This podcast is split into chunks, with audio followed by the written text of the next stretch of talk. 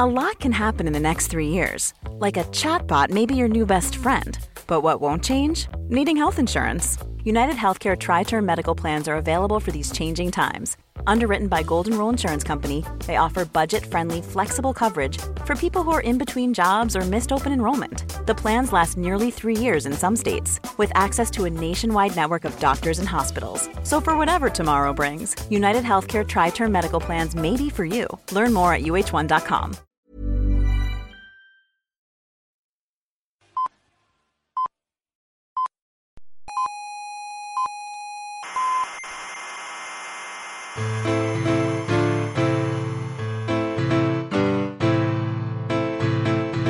Hola, buenas tardes, queridas amigas. Eso es femenino neutro. Si quieren saber por qué lo usamos así, eh, les invito a escuchar la introducción del episodio número 6. Les damos la bienvenida desde la sala trífida del Instituto de Astrofísica de Canarias. Hoy es día juliano 2.457.178,21 y estamos comenzando nuestro octavo programa. Casi nada, ¿cómo pasa el tiempo? Ya llevamos ocho programas. Hoy les proponemos eh, programa muy especial de Coffee Break. Vamos a hacer un monográfico sobre cosmología y además no solo eso, lo hemos titulado Fronteras de la Cosmología. Aquí no vamos a dar la típica charla de divulgación donde contamos pues, que si empezó todo con el Big Bang y la ley de Hubble y demás. No, ustedes ya saben eh, cómo funciona este programa y esto no es cualquier cosa. Vamos a mantener nuestro estilo habitual y vamos a ir con la rabiosa actualidad. Vamos a llevar las cosas al límite de lo que es el conocimiento actual y asomarnos al debate científico más candente. Hablaremos de cosas de las que no tenemos ni idea, que para eso somos contertulios, y también en algunos casos cosas de las que nadie tiene ni idea. O al menos eso es lo que pretendemos. Vamos a ver cómo, cómo sale esto. Antes de empezar un par de recordatorios.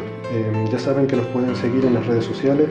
Estamos en Facebook, en Google Plus y en Twitter y les invitamos a que nos hagan llegar eh, sus preguntas, sugerencias, críticas, cualquier cosa que nos quieran decir.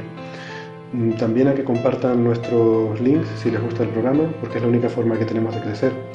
Les recuerdo que este programa es una iniciativa individual de los que participamos aquí.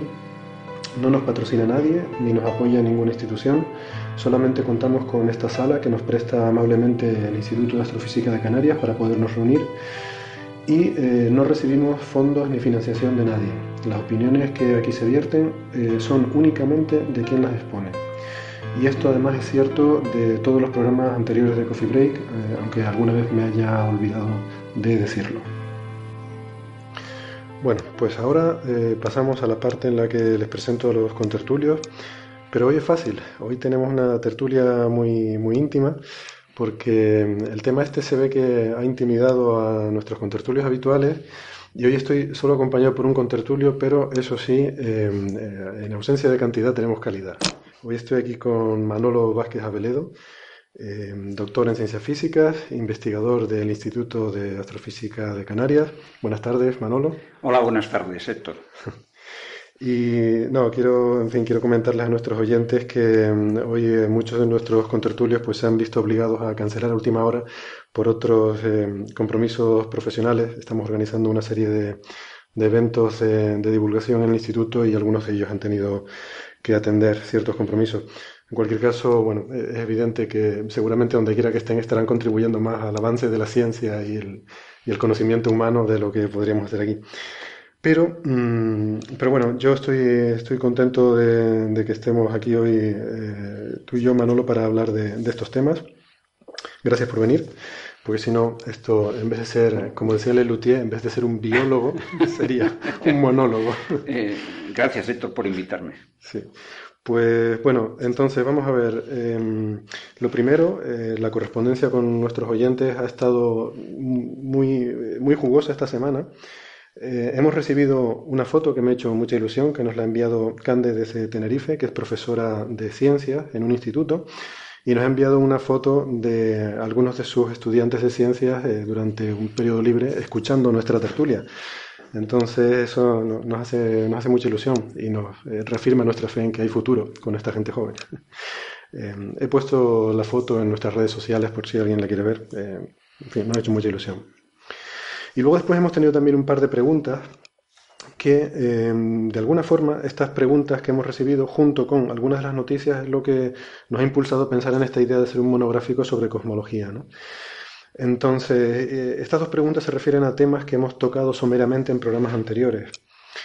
Una de ellas, em, que nos la hicieron de hecho dos oyentes diferentes, pregunta sobre eh, un concepto que introdujo Javier Licandro, creo que fue en el programa anterior, eh, en el que hablaba del universo observable y preguntan los contertulios que, bueno, que, perdón, los, oyentes, que qué es, eh, qué se entiende por universo observable, que si, si no es observable no debe ser universo, ¿no?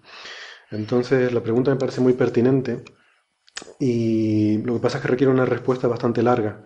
Entonces creo que casi mejor la deferimos a la explicación que vamos a hacer dentro de, de un rato, donde vamos a introducir algunos conceptos de cosmología y vamos a explicar qué significa esto del universo observable.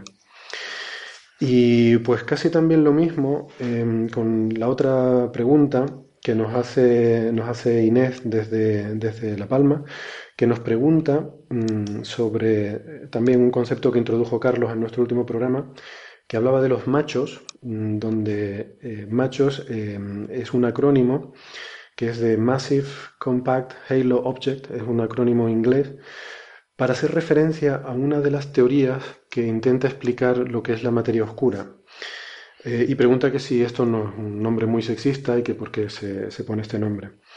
Entonces, bueno, Manolo, ahora vamos a hablar un poco más de lo que es la materia oscura. Sí, sí, perfecto. solamente quería aclarar que en este caso, yo creo que lo que se trata, a mí me parece un poco de mal gusto, pero se trata de un intento de hacer una broma eh, por justificarlo un poco, ¿no? Porque hay, hay dos tipos, digamos, de, explicaciones de la materia oscura, que lo hablaremos ahora eh, en un momento, pero en un extremo está eh, la explicación de que se trata de partículas subatómicas y eso lo llamo WIMPs, por su, un acrónimo, que en inglés WIMP quiere decir algo así como flojucho, bueno, incluso Interactuando débilmente, oh, sí, pero Interactuando débilmente, sí. Y entonces la palabra WIMP, el acrónimo, pues un poco como flojucho, y entonces esto era lo contrario, eran, eh, en vez de ser partículas subatómicas, son objetos grandes macroscópicos, pues alguien pensó que como contraposición a los flojuchos WIMPs, pues llamar a estos machos, pues le debió parecer gracioso, no sé. Y que además, bueno, pues encontrar una palabra eh, que se ajustaba luego al significado en, inglés y todo esto. Pero bueno, yo creo que no hay que confundir las cosas y no darle mayor importancia. Bueno, hay que explicarle a nuestros oyentes que una de las partes más difíciles en elaborar un proyecto científico es justamente sacar el acrónimo, un acrónimo que haga referencia al proyecto que se está haciendo y que tenga un nombre que sea más o menos... Yo creo que todos los dioses eh, griegos, romanos y egipcios pues ya han pasado por por, por todos los proyectos eh, en general de física, ¿no? Entonces, pues es, es, complicado encontrar uno nuevo. Están ya cogidos, ¿no? incluso dioses de la literatura hasta del Señor de los Anillos, ¿no? sí, sí, por ahí, bueno, hace poco vimos el instrumento Sauron. Y... Pero aquí, por ejemplo, tenemos mismo en el, en el, en el Gran Tecán, en nuestro telescopio de 10 metros, pues Osiris, por ejemplo, es uno de los, de los instrumentos estrellas. Y bueno, pues, en fin, eh, parece que cualquier cosa hay que ponerle hay que ponerle un, igual que tiene que tener un logo, una imagen, pues luego tiene que tener un nombre así que suene atractivo por sí mismo, ¿no? Sí. Pero bueno, hombre, Osiris suena mucho más bonito que machos, ¿no? sí, bueno, pues, eh, en fin, no sé exactamente cuál fue la intención cuando lo pusieron, pero eh, has dado una explicación bastante convincente, ¿no? de hecho, yo, yo, creo que además esto, los cosmólogos deben tener algún tipo de complejo, de inseguridad o de algo, porque luego está el experimento este que tienen en la Antártida, que se suponía que había confirmado lo del universo inflacionario, se llama Bíceps. Bíceps como los músculos estos que tienen los brazos, ¿no? Entonces, yo no sé, entre flojuchos, machos y bíceps... Eh, Hombre, los cosmólogos es una clase especial de, de, astrofísicos, primero eh, porque tratan cosas que están justo en el borde de la física y entonces, pues a veces se prestan a confusiones. Hay gente incluso que eh, mezcla sus ideas personales, por ejemplo, sobre la religión o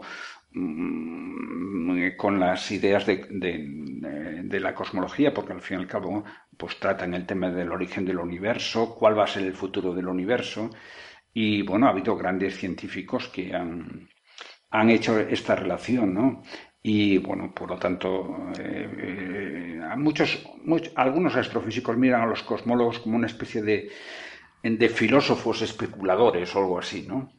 Nosotros no. Nosotros no, porque somos físicos solares, o sea que nuestra pequeñez, pues bueno, eh, en fin.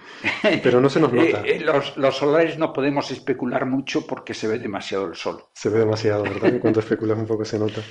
Em, bueno, entonces, pero ahora enseguida vamos a hablar un poquito más de, de los WIMPs y los machos y la materia oscura y todo esto, ¿no? Antes que eso, vamos a hablar un poco de las noticias del día muy someramente y muy brevemente, porque hoy quiero dedicar la mayor parte del tiempo, como les decía, a este monográfico de cosmología. Pero solo por mencionar, eh, quiero decirles que estoy muy indignado eh, por una noticia que hemos visto estos días, que no es, no es científica, pero ahora mismo hay un niño en un hospital en Girona que se debate entre la vida y la muerte mm, con difteria porque sus padres eh, se oponen a, vacunar eh, a, los niños, ¿no? y, la criatura está pagando la estupidez eh, y el, analfabetismo científico criminal de sus padres. Entonces, yo estoy muy, muy indignado con esto. Me, me decía también una, una, oyente, Zoe de Tenerife, en Facebook, ponía, qué curioso, es obligatorio vacunar a tu perro, pero no a tu hijo, ¿verdad?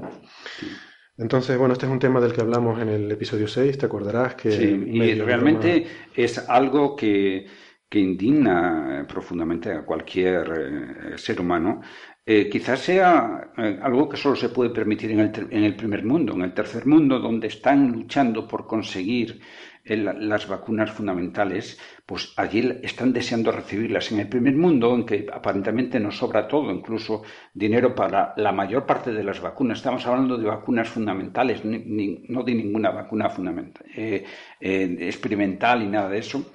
Y eh, justo esto me recuerda cómo empezó el debate de las vacunas a principios del siglo XIX en Boston, sobre todo en la costa este de Estados Unidos, y bueno, parecía que se había resuelto y ahora en el siglo XXI volvemos a esto. Mm, yo creo que eso, eh, pues yo no sé si soy partidario de poner multas o lo que sea, pero eh, esa gente son unos responsables sociales. Tú hablas de poner multas, yo soy más radical que tú. Yo pienso que un padre que, se niega a vacunar un hijo eh, es para quitarle la patria potestad. O sea, yo, es un responsable social. Está claro que hay una cosa que es importante que la gente sepa. No hay, la ciencia no, nunca podrá proporcionar una seguridad del 100% de que algo eh, no puede ocurrir. Entonces, eh, bueno, si se salvan millones de vidas al año y hay, bueno, pues un caso de cada, bueno, pues 100.000 personas que tienen algún efecto secundario, pues hombre, yo creo que nadie, nadie, nadie lo dudaría. Vale la pena, claro. De hecho, como ponía también, eh, justamente esta misma oyente, Zoe también ponía un... Em, una, una, analogía, ¿no? Diciendo que eh, no hay ningún alimento que sea 100% seguro. Siempre un alimento puede provocar alergias, puede provocar ahogamiento, puede provocar alguna intolerancia. Y sin embargo, no por eso dejamos de dar de comer a nuestros hijos, ¿no? Alguien que diga no le doy de comer a mi hijo, inmediatamente le quitas al, al, niño, ¿no? Entonces, bueno, pues nada, solo quería decir que este, este, es un tema que hablamos medio en broma en el episodio 6, hablando de Chuck Norris y estas cosas, ¿no? Y mm, bueno, fíjate que en este programa no solo estamos en, medio de la actualidad, sino que nos adelantamos a la actualidad. Exactamente, pero... Nos adelantamos. Esto es porque hemos inventado la máquina del tiempo, entonces volvemos atrás y, hablamos. Bueno, ahí tendríamos que entrar con todo el tema de las pseudociencias, como por ejemplo el problema de Internet, ¿no? Como la gente que dice, es que esto lo leído en Internet. En Internet hay auténticas burradas y auténticas maravillas, ¿no? Mm. Entonces, eh, realmente esto nos lleva a, la formación de, la gente, a tener una cierta capacidad de crítica de lo que lee. Por eso quizás el avance de la ciencia lo tenemos que poner antes que tú comentabas en los niños. ¿no? Los niños todavía eh, tienen capacidad de asombro, que es una cosa que es importante para, un futuro científico y luego pues no están eh, no se les lleva realmente por no se les engaña tan fácilmente como a ciertos adultos Bien, pues, em, pues, pues nada, es una pena, es una noticia triste y esperamos em, de verdad que, esta criatura pues consiga superar esta, esta enfermedad. La otra noticia que quería comentar em, es mucho más, mucho más alegre, mucho más excitante, y es que la NASA esta semana ha seleccionado la instrumentación para su futura misión a Europa.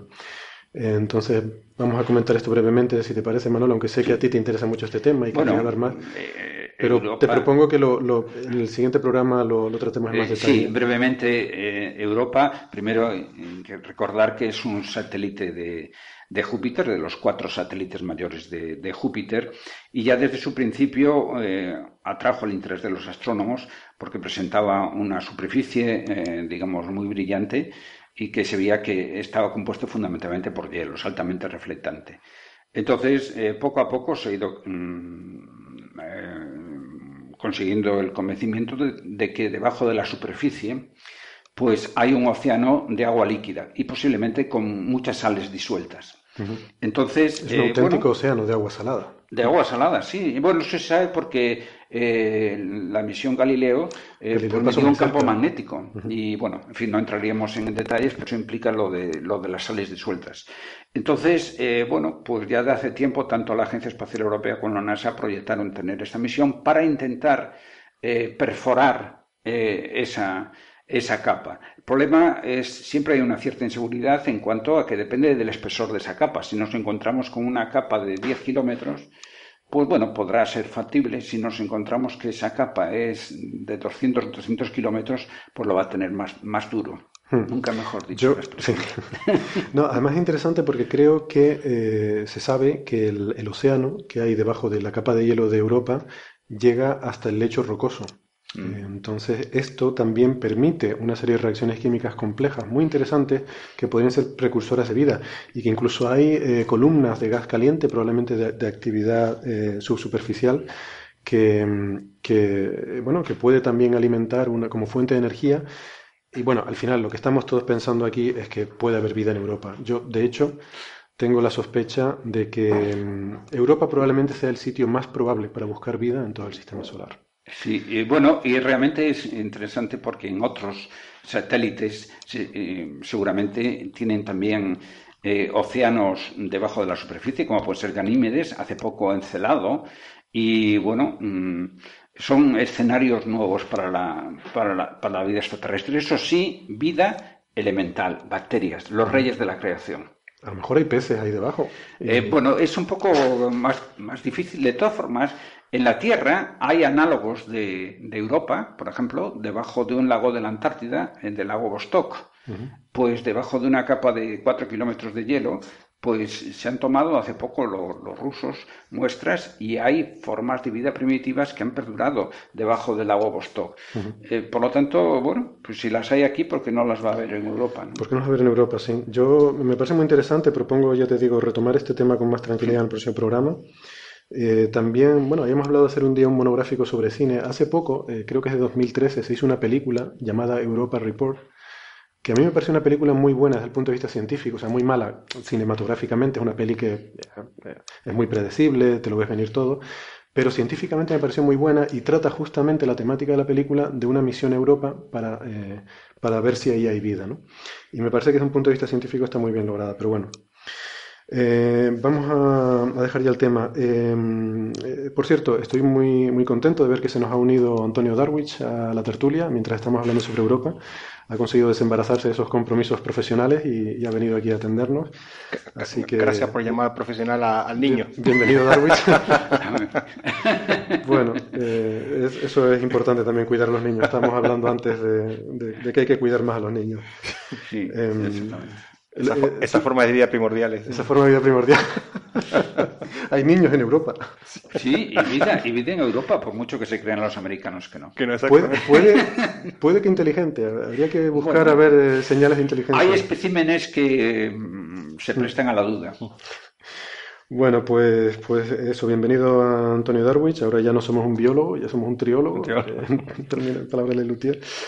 Y, nada, vamos entonces a pasar ya al tema principal del programa de hoy, que es eh, las fronteras de la cosmología. Em, para empezar, a mí me gustaría empezar con un glosario, definir una serie de términos que eh, están muy, en fin, se usan mucho, mm, eh, la gente ha oído hablar de estas cosas y les llama la atención porque son términos un poco tétricos. Es lo que yo llamo la física tenebrosa. son términos de todas las cosas que terminan con oscuro, negro, etcétera.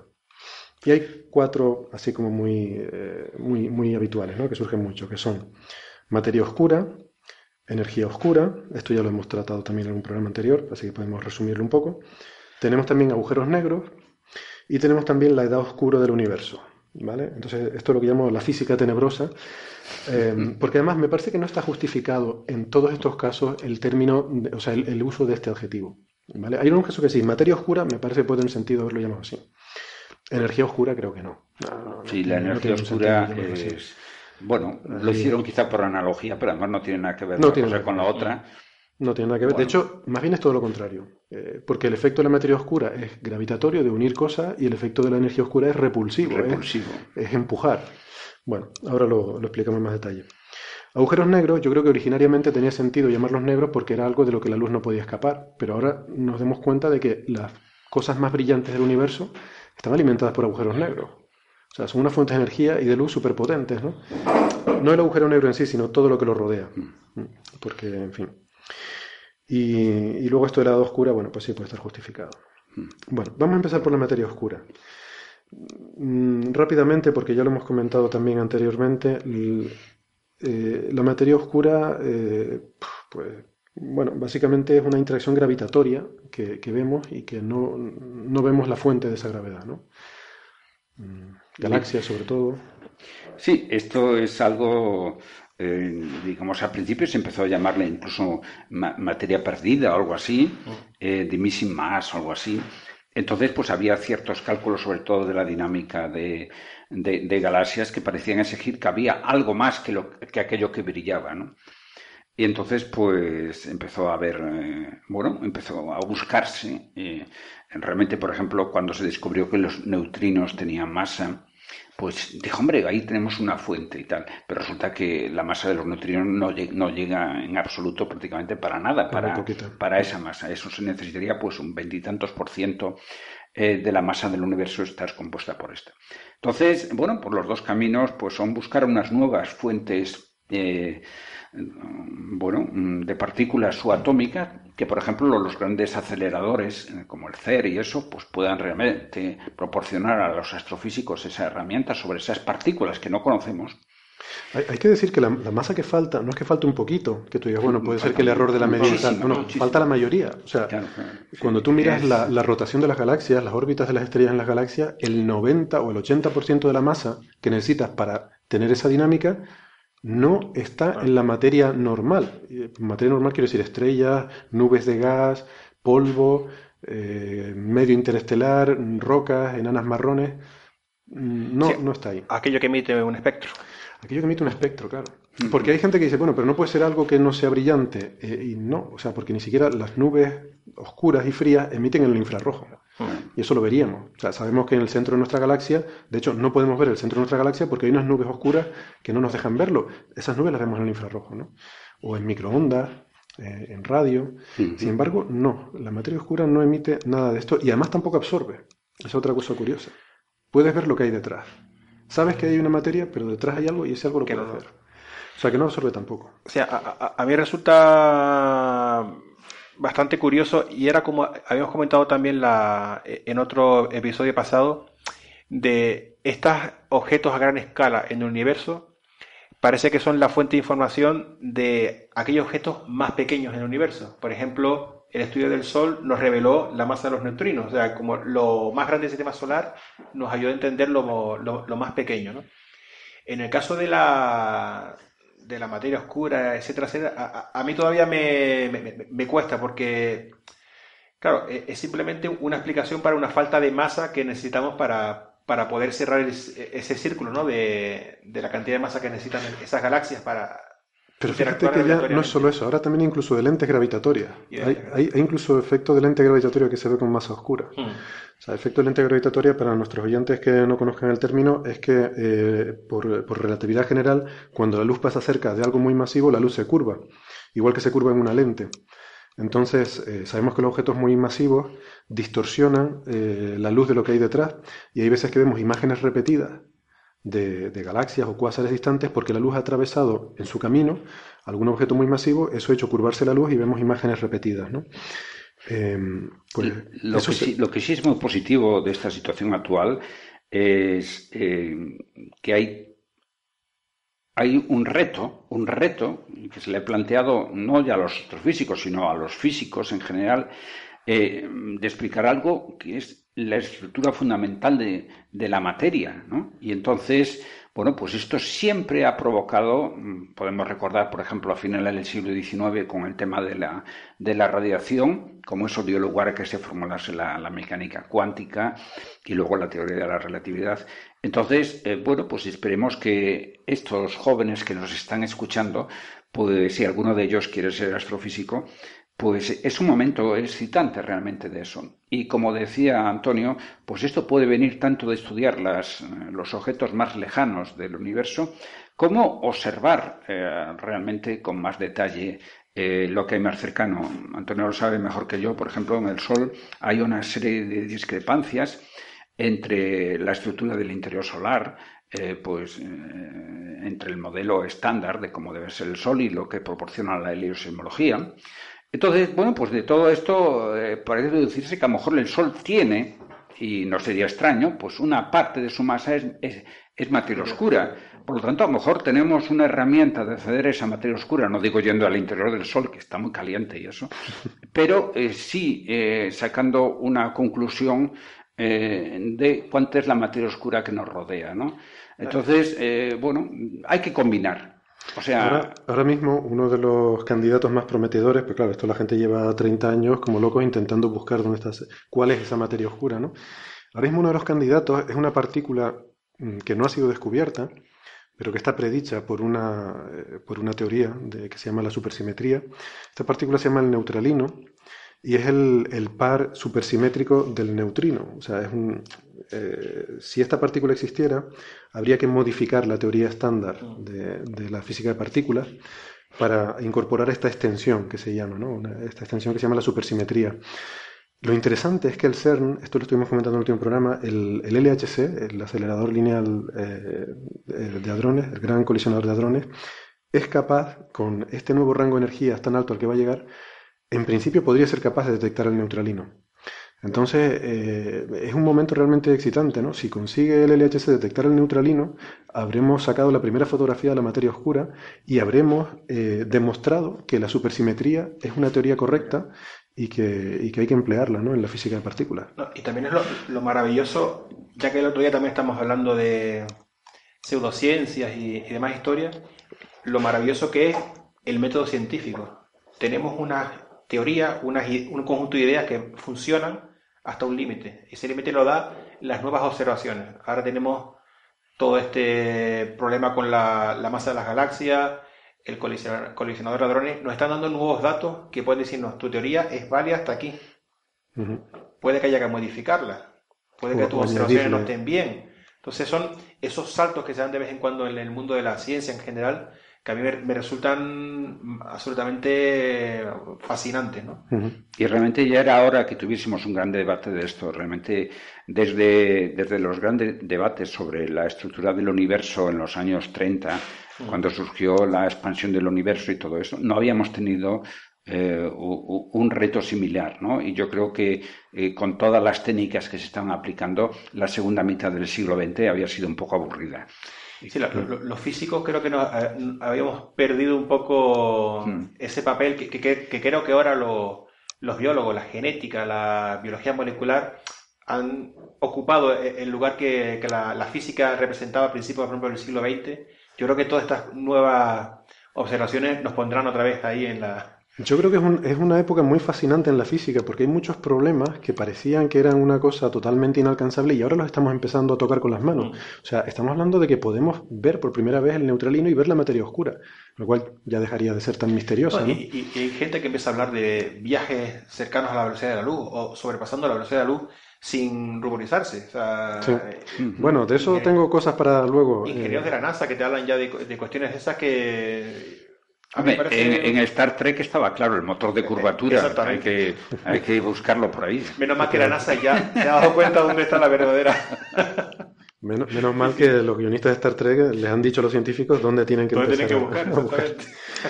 Pues eh, esto aquí es donde yo creo que podemos hilar bien con la pregunta del oyente sobre los machos, ¿no? Porque esto de esto, esto de las partículas subatómicas, como el neutralino, es la versión WIMP de la materia oscura, es decir, son partículas subatómicas que se crearon al principio del universo y que eh, están aquí entre nosotros, pero que no los vemos. Por ejemplo, el, neutralino es una partícula que se parece al neutrino en que no interactúa con nada.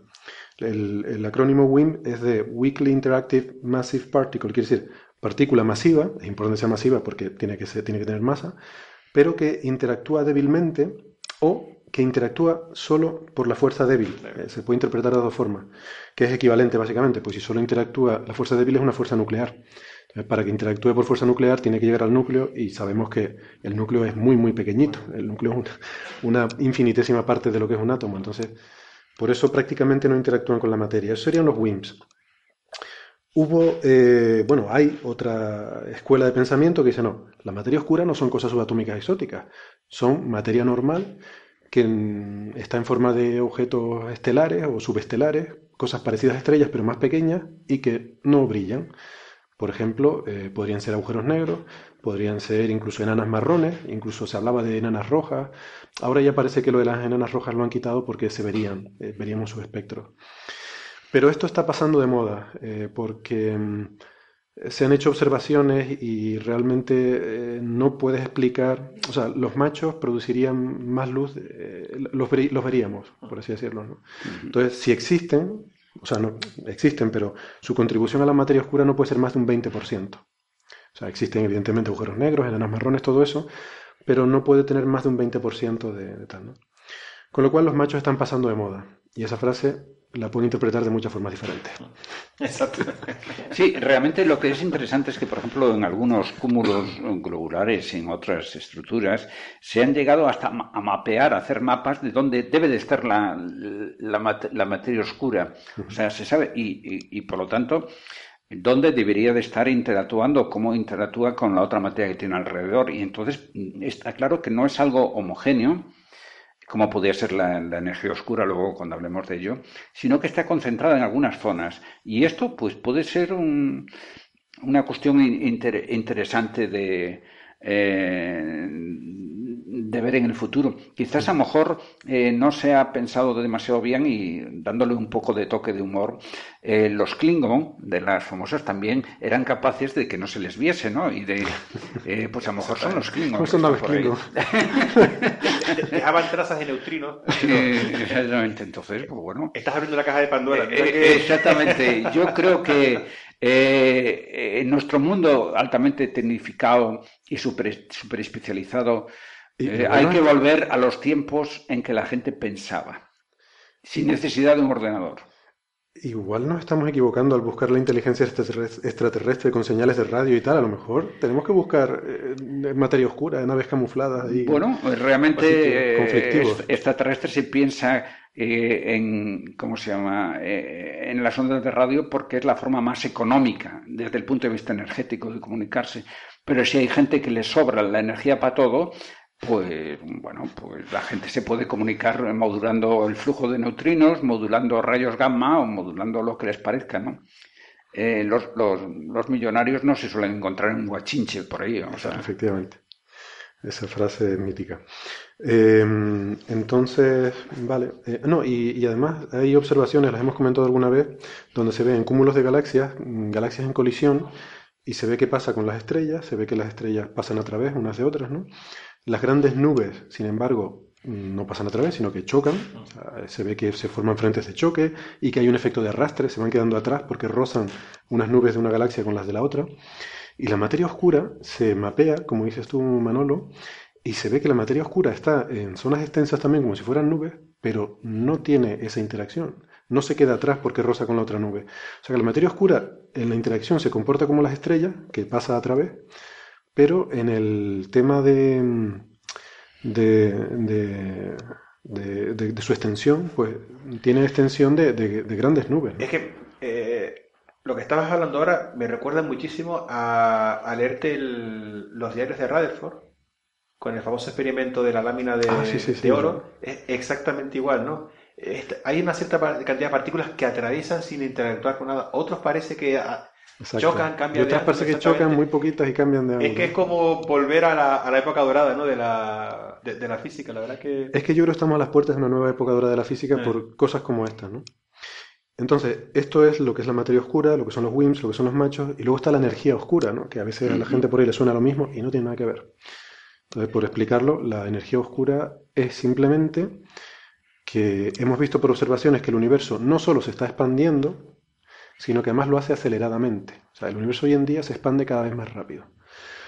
¿Cómo es posible esto? Se supone que hubo una explosión inicial, ¿no? La historia está que nos cuentan normalmente en las charlas de divulgación, hay una explosión, salen todos los, fragmentos volando, en una explosión los fragmentos salen a velocidad constante.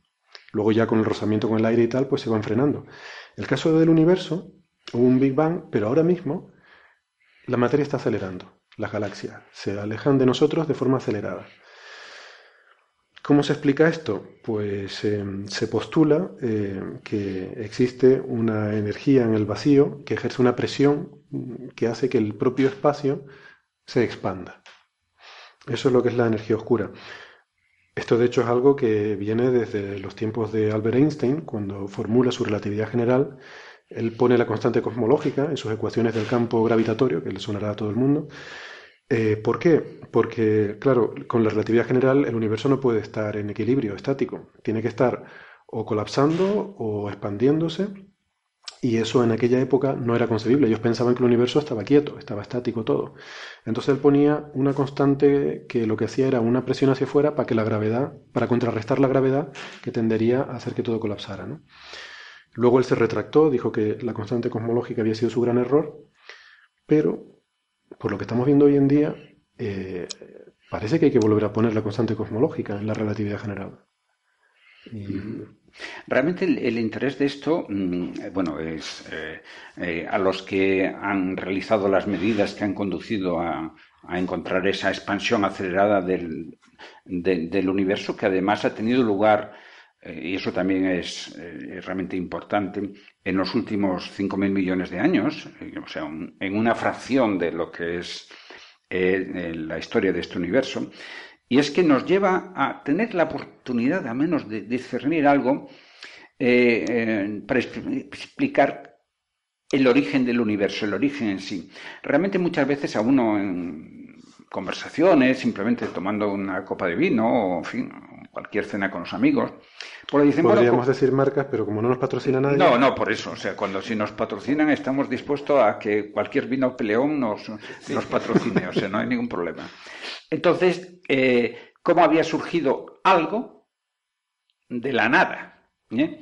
Eh, entonces, hoy en día realmente sabemos claro que tenemos que excluir la nada pero hay otra cosa que es el vacío. El vacío no es exactamente el mismo que la nada. Hay eso que tú ya hablabas, ese, ese, tipo de energía, y esa energía tiene inestabilidades, y de estas, una de estas inestabilidades salió un universo, y pueden haber salido otros muchos, ¿no?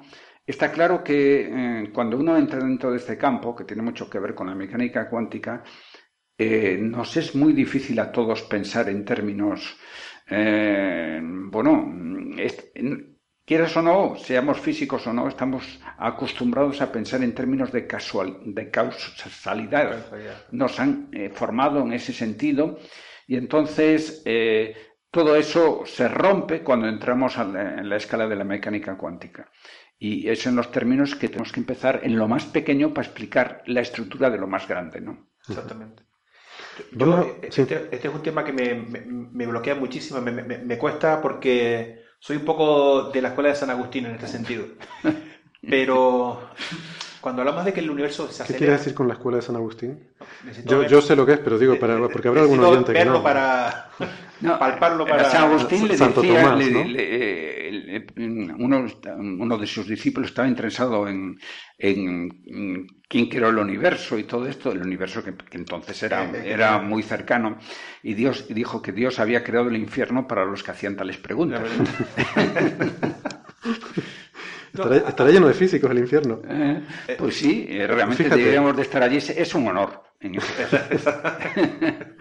Pues, pues, la cuestión de que se aceleren las galaxias, eh, a, veces ahora la, analogía a, nuestro, a, nuestro universo, yo pienso, por ejemplo, una, una pelota que en un universo plano, en un plano, se mueve a velocidad constante. Si pensamos ahora que ese plano es una circunferencia, ya, ya se acelera, se mueve en un círculo, se está acelerando. Entonces, a veces pienso, digo, bueno, eh, porque me, cuesta imaginarme, digo, no, ¿no será que no, no es que se aceleren las galaxias, sino que la topología del universo es tan compleja que lo interpretamos como una aceleración, cuando a lo mejor no es una aceleración. Bueno, realmente... me, bloqueo inmediatamente y me pongo a ver Star Trek. Porque es la única opción que... Sí, en Star Trek todo está claro. Exactamente. ¿no? Todo está claro. Se dobla el espacio-tiempo. Bueno, entonces eso es la energía oscura, pero es importante tener en cuenta esa diferencia. Eh, la, materia oscura es algo que nos proporciona la gravedad que necesitamos para que se, se junten, la, para que haya una una fuerza atractiva en, las galaxias y la energía oscura es lo que necesitamos para repeler, es una fuerza de repulsión a gran escala, a una escala mucho mayor, que hace que el universo se, expanda, eh, el propio espacio se expande eh, de forma acelerada.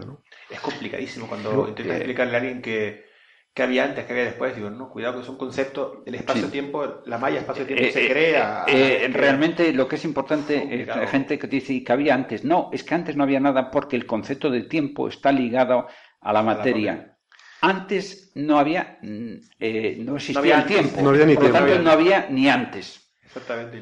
Vamos a, sí, vamos a entrar ahora en eso en un minuto, pero quiero acabar con el glosario de la física tenebrosa. Sí. Eh, entonces ya tenemos materia oscura, energía oscura, agujeros negros. Bueno, creo que esto es fácil, ¿no? Eh, eso está tirado, vamos. Hemos tenido aquí a, a, Hawking y ya nos lo ha dicho. sí, sí. Eso yo creo que todo el mundo ya lo conoce, ¿no? Llevamos tanto tiempo conviviendo con los agujeros negros que ya son una cosa normal. Cualquier persona te, te, dice, bueno, ¿y qué pasa cuando interactúan dos agujeros negros que hay al fondo? Todo el mundo tiene... Cuando chocan dos agujeros negros. Tuvimos una vez una pregunta de un oyente, yo no sé si tú estabas en ese programa, que su hijo le había preguntado qué pasa cuando chocan dos agujeros negros. Sí, sí, son preguntas. ya hasta los niños se plantean los choques de agujeros negros. los niños deberían volver a lo suyo, que son los dinosaurios. Negro no, no. Esto es un buen síntoma de lo que tú dices, que eh, se, se, acerca la época en la que la física vuelve a ser otra vez lo que. Los niños ya no juegan con dinosaurios, sino con agujeros negros chocando. Exactamente, yo creo que los físicos eh, tenemos que volver a, dominar la Tierra. La tierra. bueno, pues nada, si ustedes no lo explican, lo digo yo. Un agujero negro básicamente es un objeto como una estrella o algo que ha colapsado por su propio peso, se le ha acabado el combustible para mantener eh, sus reacciones nucleares y su temperatura y su calor, y entonces la, gravedad es tan fuerte que lo hace colapsar, em, y cuanto más colapsa, más aumenta su campo gravitatorio, y no hay, para, para objetos más masivos que un cierto límite, que es el límite Chandrasekhar, ya no hay nada que pueda detener esa fuerza. La gravedad al final, como dices tú, Manolo, acaba teniendo razón siempre, y el agujero negro es el triunfo definitivo de la gravedad. O sea, no hay nada que se le, que se le resista y aplasta ese objeto hasta que tiene mm, tamaño cero, básicamente, ¿no? Y bueno, son objetos muy interesantes porque, claro, ahí se... Sí, pero bueno, ya nos vamos a otra cosa, ¿no? Estamos en, en los términos cosmológicos. Eso es lo que es un agujero negro. Y luego está la edad oscura del universo, que es también otro término tenebroso, eh, entonces, eh, bueno, eh, lo, comentaremos ahora en un poquito más detalle cuando hablemos de la cronología de la cosmología. La cronología de la cosmología, me encanta cómo suena eso que acabo de decir. Vale, pues... Título de libro. Título de libro, ¿no? Cronología de la cosmología. Esto lo voy a editar y lo voy a quitar porque... No, no, me lo pillo, me lo pillo. Nos lo, van a, nos lo van a pisar. Mañana mismo alguien se pone a escribir ese libro. Lo voy a editar.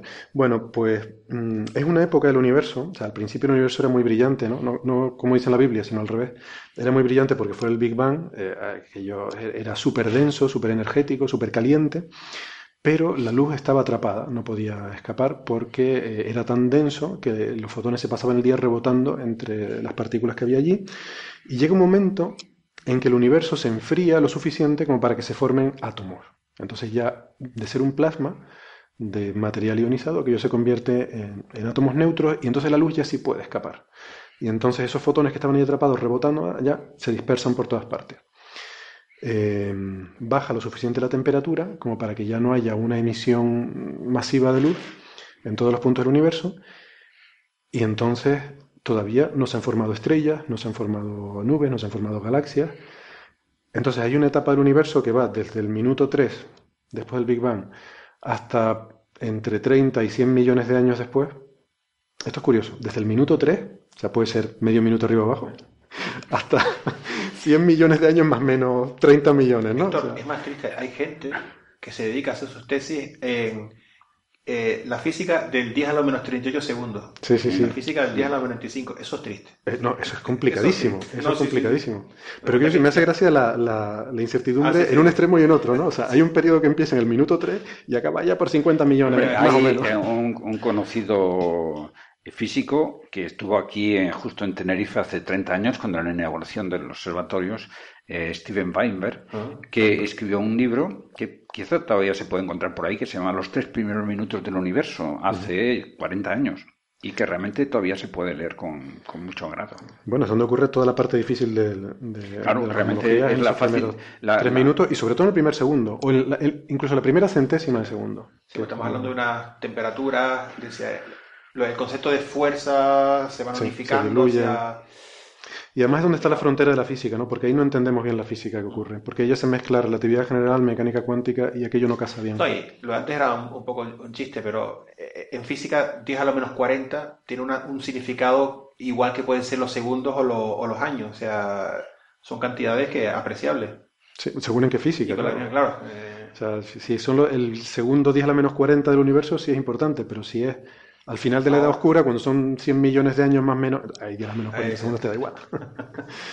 Pero esa es una etapa en la que, en, la que no había luz, no había estrellas, eh, entonces eh, no había, el universo era oscuro, y entonces ahí empieza la Biblia. Eh, entonces, bueno, creo que te tienes que marchar, eh, Darwin. Las obligaciones, de obligaciones profesionales. Pero volveremos. Bueno, bueno, pues nada, gracias por haber estado este ratito con nosotros. Mm, vamos a intentar seguir sin ti, no sé muy bien cómo. Eh, comienza la locura. Comienza la locura. Exactamente. Bueno, pues nada, intentaremos. Te esperamos en el siguiente programa. Gracias. Em, bueno, pues esto es el glosario, básicamente, ¿no? Estos son los términos que yo quería definir para que les queden claros cuando vayan a ver estas cosas. Y ahora vamos a meternos a hablar de la cronología de, cómo nace el universo y cómo, eh, cómo se forma. Para esto hay que entender una cosa, o sea, muchas de estas cosas que vamos a hablar pueden sonar un poco a filosofía de esta infundada, ¿no? Como yo suelo bromear siempre, ¿no? Cuando antes se levantaba un griego y decía, el universo está hecho de siete esferas cristalinas concéntricas y se quedaba tan ancho. Pues bueno, pues él, él opinaba eso y cualquiera podía opinar que no eran siete, sino eran cuatro, ¿vale? Entonces, a veces cuando hablas con la gente piensan que la cosmología es un poco así, pero no lo es porque se basa en tres patas fundamentalmente que están muy sólidamente establecidas, que no es que alguien se levante por la mañana y diga tal cosa. Y esas tres patas son, por una parte, son las observaciones, la cosmología es una ciencia empírica, como toda la física.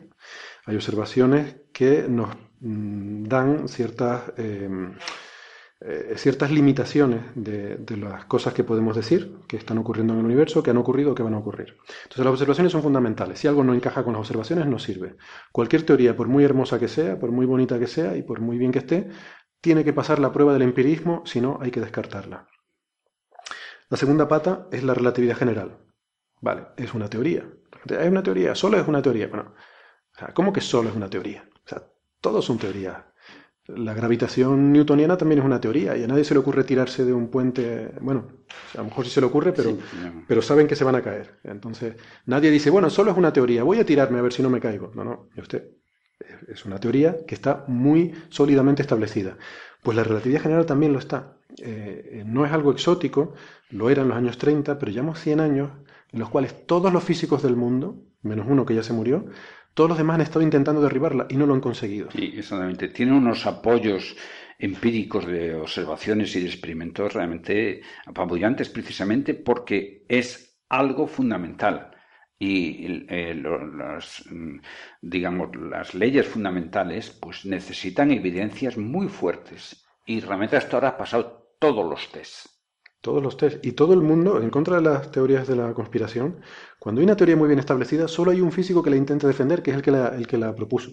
Todos los demás van a intentar derribarla, porque la forma ahora mismo de un físico de hacerse famoso y, tener gloria y dinero y, fama es eh, conseguir demostrar que alguna de estas teorías superestablecidas no es correcta. ¿no? la relatividad general ha pasado test incluso mucho más allá de lo que se, se originariamente se había previsto. O sea, hay cosas eh, con las que se ha comprobado la teoría de la relatividad que al amigo Einstein ni se le pasaba por la cabeza que se pudieran hacer. ¿no? Y aún así ha superado todas esas pruebas.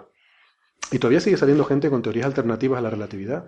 Siempre son más complicadas, menos elegantes, menos simples, más elaboradas y al final mm, no mm, son capaces de superar eh, eh, la, confianza que tenemos en la relatividad general. Por lo tanto, es una teoría muy bien establecida. Y, no sé, para mí dudar de la relatividad general es como dudar que si yo dejo caer una manzana, pues va a caer al suelo. ¿no?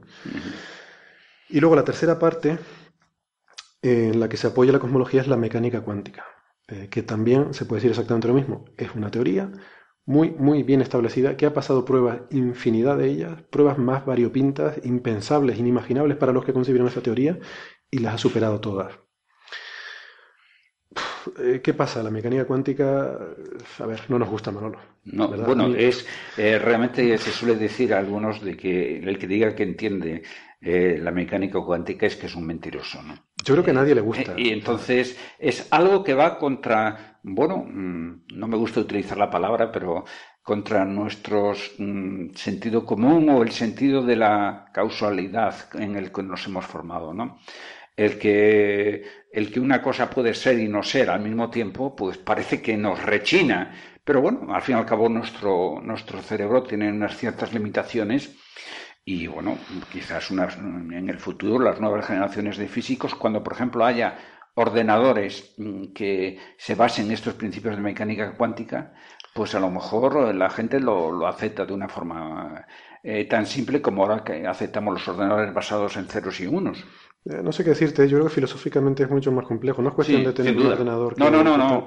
O sea, el, el, famoso gato de Schrödinger, el que estaba vivo y que estaba muerto, todo esto. Hasta que lo observas. Exactamente. Eh, ¿Cómo realmente. El podcast, que no se eh, sabe si está o no está hasta que alguien lo escucha. Es que es algo que dicen, bueno, las cosas que no se observan eh, antes lo comentabas tú en uno de tus programas que decía, bueno, si este programa no lo oye nadie, entonces no existe, ¿no? Desde el momento... O, está superpuesto en una combinación lineal de estado. Eh, realmente al hacer una observación, pero bueno, al hacer una observación en el macrocosmos, también estamos deformando. Eh, realmente nosotros nunca eh, somos capaces de ver lo que es la realidad. Vemos eh, la realidad a través de nuestros ojos, a través de nuestros sentidos o a través de un determinado instrumento. Y eso nos deforma la realidad. Por lo tanto, en el mundo microscópico también. Pero por eso usamos medidas, queremos cosas objetivas y por eso medimos cosas. Claro, medimos cosas, pero hemos de tener en cuenta que nunca medimos eh, lo que es la realidad. Siempre le estamos deformando por el hecho de Siempre perturbamos el sistema. Eh, eh, cuando eh, exactamente, yo creo que eso es algo que, una de las cosas importantes que la gente, incluso cuando, cuando la gente le pide a la ciencia la, la, seguridad absoluta de las cosas, nosotros tenemos una imprecisión en cualquier cosa. Se puede comentar en esto, en muchísimas cosas. Bueno, nosotros todo. Todo. Otra cosa es que tú seas estoy hablando de nosotros como la bueno, en fin, no me hago ninguna representación de nada, por supuesto, pero eh, hay unas dificultades intrínsecas de medir las cosas, de conocer las cosas. ¿no? Eh, yo a veces comento que los únicos que tienen seguridades al 100% son los adivinos y los curas. ¿no? En fin. Bueno, pues eh, entonces no tenemos seguridad al 100% ni en la relatividad general ni en la mecánica cuántica, pero para mí son cosas que están tan bien establecidas como que esta mesa está aquí y que, y que yo estoy aquí ahora hablando contigo. Entonces, bueno, ¿qué pasa? Para mí son muy diferentes la relatividad y la mecánica cuántica en el sentido de que tú ves la relatividad y es hermosa, quiero decir. es simple, es, asumible, tiene una elegancia, tiene una sutileza. O sea, yo, eh, para mí, ¿no? cuando yo leo a gente como cuando Santa Teresa de Jesús habla de la divinidad y tal, yo me veo reflejado en esto, ¿no? Pues yo, para, por la relatividad, yo siento... Mm, una, eh, en fin, una cuestión ahí de, contemplación de algo sublime ¿no? y divino.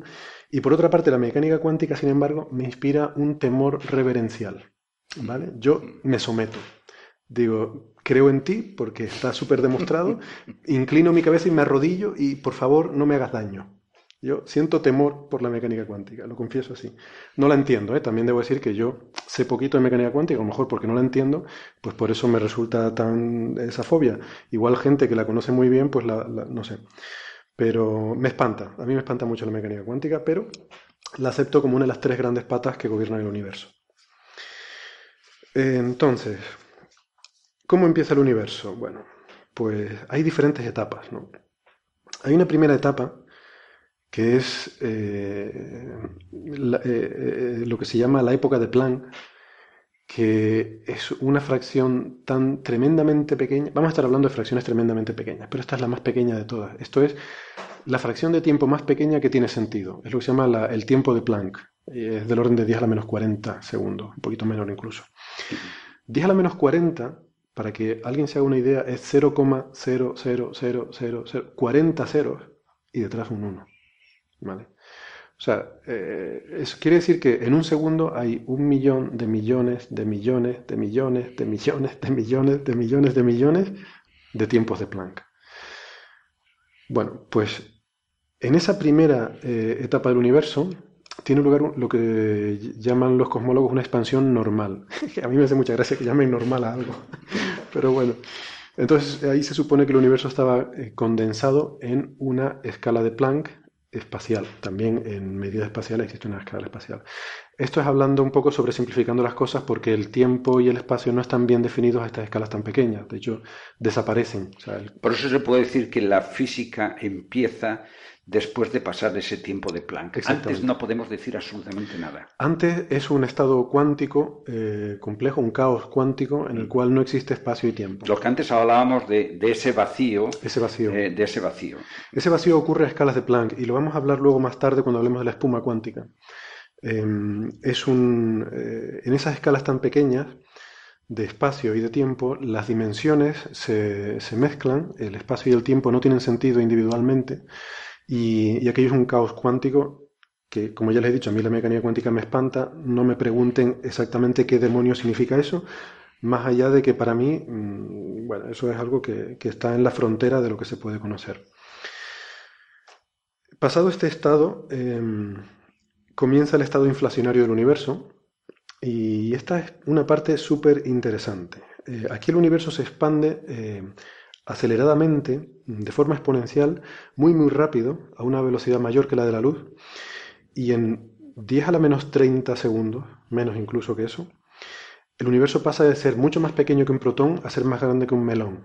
¿Vale? Que esto parece...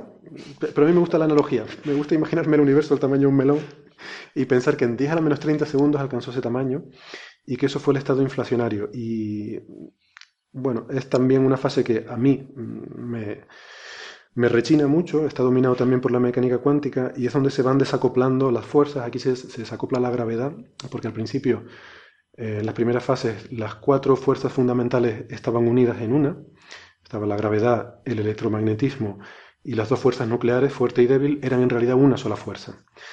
Eh, en esas energías tan altas. Luego, según se va eh, expandiendo el universo y se va enfriando, se van separando Em, eh, se producen como cambios de fase, es como lo llaman los, cuánticos, en los que se van separando. Primero se separa la gravedad, adquiere identidad propia, y luego ya se separa la fuerza electrodébil eh, y la fuerte.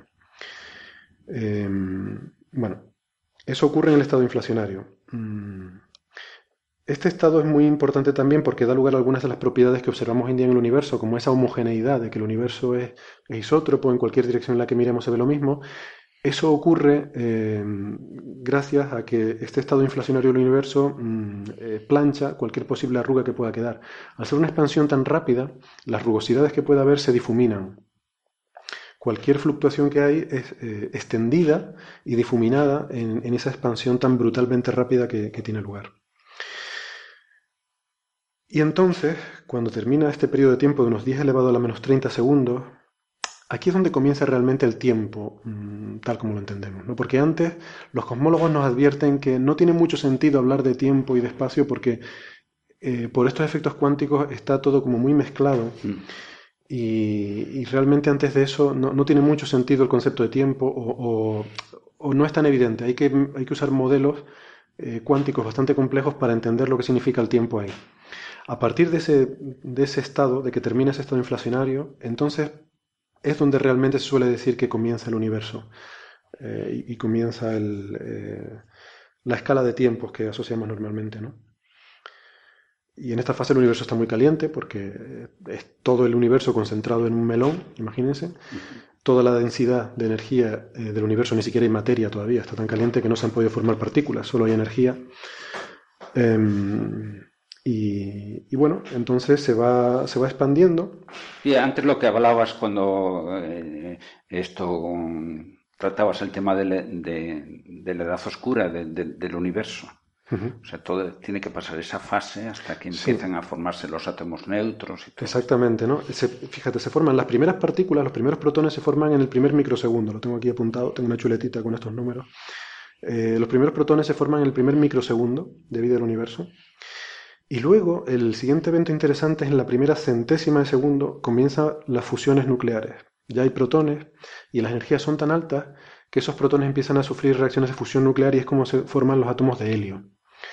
Em, eh, con el Big Bang se forman átomos sobre todo de, núcleos de hidrógeno y un 10% aproximadamente de la materia que se forma está en forma de helio por estas reacciones nucleares. Y a los 3 minutos terminan eh, las reacciones nucleares. Empiezan en, una centésima de segundo y terminan a los 3 minutos. Bien, y entonces, eh, a partir de entonces, de esos 3 minutos, lo que comienza es... Em, es curioso, cuando llenamos un globo de hidrógeno y eso, ese hidrógeno que forma parte de nuestros cuerpos, pero también, pues realmente se originó todo el hidrógeno, se, originó en el Big Bang, todo el hidrógeno y todo el helio. El helio es un elemento un poco más extraño en el ambiente terrestre, pero el hidrógeno forma parte de, nuestros cuerpos y todo eso. El hidrógeno y el helio provienen de, esos tres primeros minutos, ¿no? Eso es muy impresionante. Eh, eh, es impresionante. Eh, luego hay una parte que también es de litio. El hidrógeno del agua. y entonces y todo lo que sea más pesado del litio, pues ya se originó en el interior de las estrellas, ¿no? Pero realmente da de pensar de que todo, y realmente esos tres primeros minutos además marcaron el futuro del universo. Hmm. Todo lo que es este universo ha dependido de, esos primeros instantes. Eso ha condicionado cómo es que luego se hayan formado galaxias, que podemos imaginarnos que hubiese habido un universo que no simplemente no hubiesen podido nunca eh, producirse inestabilidades gravitatorias y formarse galaxias, podríamos tener un universo completamente vacío. ¿Eh? Y, bueno, de hecho hay teorías que eh, predicen que el universo acabará en ese estado completamente vacío, cuando esa expansión cósmica haya terminado de disolver, diluir completamente todo, todos los estados y bueno, es, una de las posibles. Eh, bueno, en realidad, eh, si a uno le damos suficiente tiempo, toda la materia acaba desintegrándose. Uno oye hablar de los elementos radioactivos, que son aquellos que se van mm, desintegrándose en otros, pero por ejemplo, incluso los protones, que es uno de los elementos, terminan desintegrándose. Hace falta 10 elevado a 80 años. Claro, lo pasa no se ha visto ninguno. Y entonces, eh, pero nos podemos suponer que llega un momento en que la materia del universo todo se transforma en energía, esa energía eh, va perdiéndose, eh, diluyéndose con el tiempo y el universo simplemente, pues bueno, mm, eh, termina. Sí, yo olvidé decir cuando dije esto de que el universo se diluiría, que eso es efectivamente partiendo de la hipótesis de que los protones se terminen eh, decayendo. Bueno, lógicamente 10 elevado a 80 años, si antes 10 elevado a menos 40 era, era terrible imaginárselo por 10 elevado a 80, pues hay que multiplicarlo todo por 2. ¿no? Es todavía peor, sí. No, pero es muy, esa reflexión que hiciste me, ha dejado ahora pensando, ¿no? Que, o sea, si yo cojo este vaso de agua y miro una gota de agua, esa gota de agua está hecha de átomos de hidrógeno y de oxígeno. Simplificando mucho porque hay más cosas, pero bueno. Eh, hidrógeno y oxígeno. Resulta que estamos viendo el oxígeno que proviene de estrellas que murieron hace miles de millones de años y el hidrógeno que viene del Big Bang. Del Big Bang. De ese primer minuto del universo, o sea, cuando coges una gota de agua en, un vaso, eso viene, la mayoría de los átomos que tienes ahí, vienen del primer minuto de, se formaron en el primer y, y realmente no se entendería eh, por ejemplo, toda nuestra biología si no fuese porque el hidrógeno se combina, por ejemplo, con el carbono, con el oxígeno, como has dicho, etcétera, y forma parte de todas nuestras moléculas. orgánicas. Pero bueno, esto es una realidad que estamos y bueno, pues... Bueno, pues Sí, pero hay que, no sé, hay que ser consciente de vez yo mismo, por ejemplo, no me había parado nunca a pensar en eso así. bueno, conviene no, no, no, parar a pensarse demasiado en eso porque también hay que saber vivir, ¿no? Pero la, tener perspectiva, eh, tener perspectiva cósmica, como decía Sagan, eh, te da, yo creo, una, em, te da una visión que te puede ayudar también a entender muchas cosas de la vida. Es importante, y si ahora permites aquí un poco especular, a veces se dice, bueno, y vosotros los astrofísicos y tal, realmente a veces no tenemos tiempo para pensar en estas cosas, estamos todos los días enfrascados delante de un ordenador, eh, con problemas realmente a veces de técnicas de análisis numérico, problemas del sistema operativo, problemas de, en fin, de diferente orden técnico, y no tenemos a veces tiempo para pensar en cuestiones fundamentales eh, que quizás lo hacían los griegos o lo hacían los filósofos del Renacimiento. Quizás a la ciencia actual le falta eh, eh, esa paciencia, quizás porque estamos presionados por escribir artículos, esa paciencia de saber discernir lo fundamental de lo accesorio. Mm, vamos a ir, yo creo que un poquito más rápido porque llevamos ya más de una hora de programa y nos quedan muchas cosas por tocar, ¿no?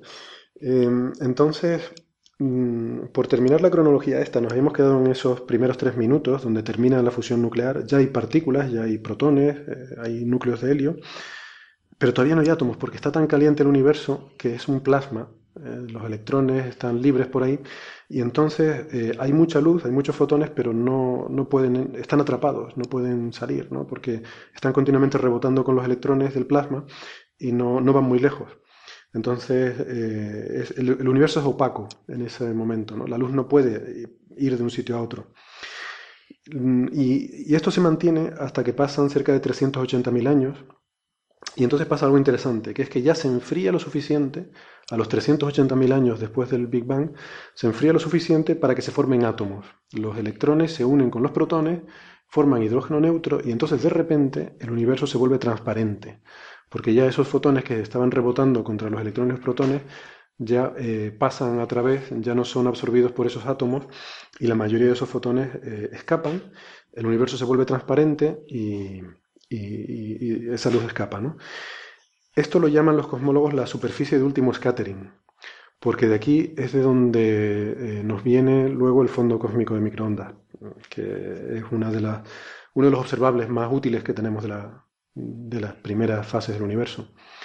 Em, es un, fondo de radiación de microondas que viene de todas partes del espacio y que se origina en esta época, a los 380.000 años de edad del universo.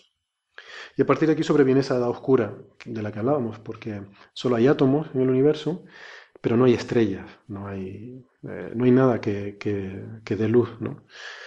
Em, y luego eso viene mucho más tarde, ¿no? Ya entre los 30 y los 100 millones de años por ahí se empiezan a formar las primeras estrellas y luego ya comienzan las, grandes estructuras, las galaxias y los cúmulos por interacción, por interacción gravitatoria comienzan a formarse. Y, bueno, y así hasta la fecha, ¿no? Y luego hay, otro momento interesante que es que em, Luego ya pues eh, pasan 14.000 millones de años y aquí estamos nosotros. Em, y lo interesante es que después de esos momentos mm, el, universo se expande de forma más o menos inercial. Sabemos que hasta hace unos 5.000 millones de años, sin embargo, esa expansión estaba siendo frenada, probablemente por la acción de la gravedad. La propia gravedad de las galaxias estaba frenando la expansión del universo. Y luego, a partir de hace unos 5.000 millones de años, empieza a acelerarse de nuevo la expansión del universo. Y ahora mismo está en una expansión acelerada. ¿Por qué?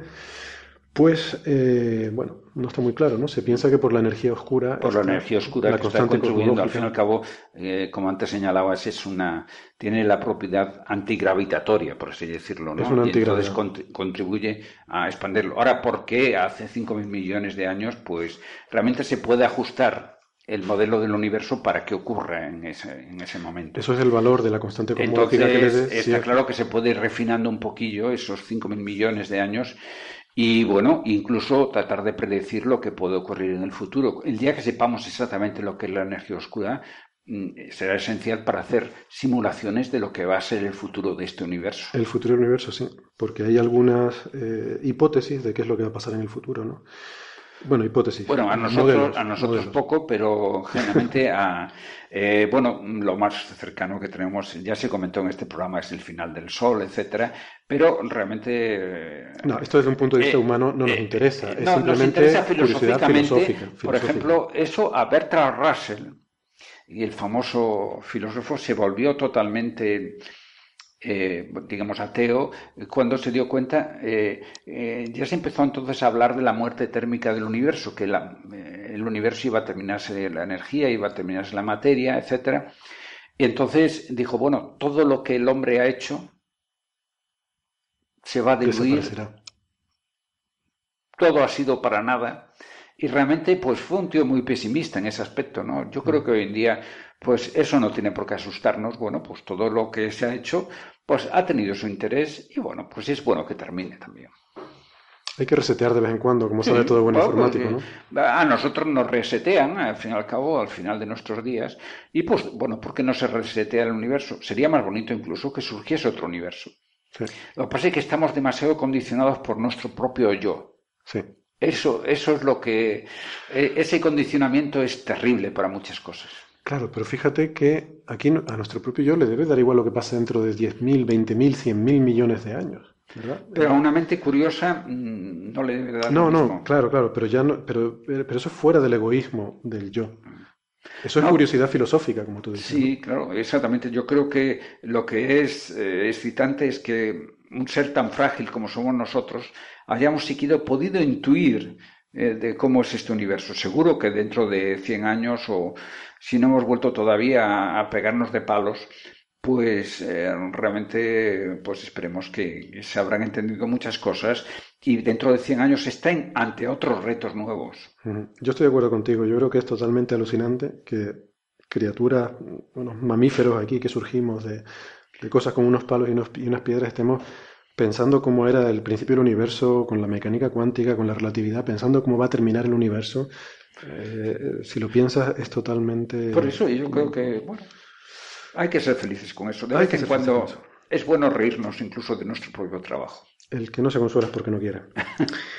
bueno, entonces, queda hecha más o menos esta cronología del universo. Vamos a hablar un poquito de eh, tamaños y de unos conceptos que eh, nos preguntaba otro oyente. ¿Qué es eso del universo observable? Yo quiero dar un par de definiciones. Porque vamos a, decir qué es el universo observable, qué es el universo, qué tamaño tiene, etc. Lo primero que quiero decir es que eh, hay un problema fundamental para hablar de todas estas cuestiones y es qué entendemos por distancia. O sea, la distancia en, nuestra vida cotidiana es una cosa fácil de medir. O sea, yo pongo una regla desde aquí hasta allá y sé qué distancia hay desde este punto hasta aquel. Yo puedo desplazarme, si no tengo una regla, puedo ir de aquí a allí e ir viendo cuánto es la distancia. El problema en cosmología es que la distancia entre dos puntos lejanos, entre dos galaxias, por ejemplo, que estén muy lejanas, eh, no es fácil de definir porque esa distancia ahora mismo puede ser una cosa, pero si yo voy con una cinta métrica hasta allá a medirlo, en el tiempo en el que yo voy yendo con la cinta métrica, esa distancia va cambiando. ¿Vale? Es como intentar medir la distancia a algo que se mueve.